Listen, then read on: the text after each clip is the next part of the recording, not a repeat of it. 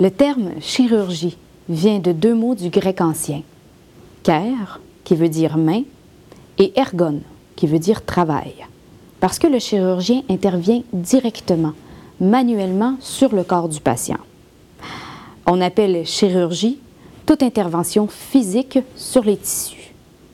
Cette intervention comporte souvent, mais pas toujours, une incision, une suture ou la pose d'agrafe. Le mot vient du grec ancien, mais la chirurgie, elle, remonte encore plus loin. En effet, on a trouvé des signes de trépanation, trous dans le crâne, qui datent de la préhistoire. Pendant longtemps, les chirurgiens étaient considérés comme une classe très inférieure aux médecins et ils n'avaient pas le droit d'étudier la médecine. Au Moyen Âge, les médecins étaient des religieux et, comme tous les religieux, ils n'avaient pas le droit de toucher au sang.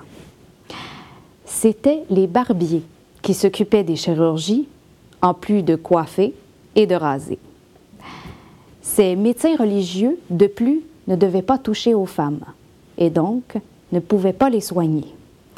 C'étaient les sages-femmes qui s'occupaient des chirurgies sur les femmes, en plus de s'occuper des accouchements. Mais au XVIIe siècle, en France, le roi Louis XIV a été guéri par un chirurgien. Il a donc décidé d'ouvrir une chaire de chirurgie à la Sorbonne, Université de Paris. Les médecins de l'époque étaient furieux et ont manifesté contre cette décision. Mais le roi n'a pas changé d'avis.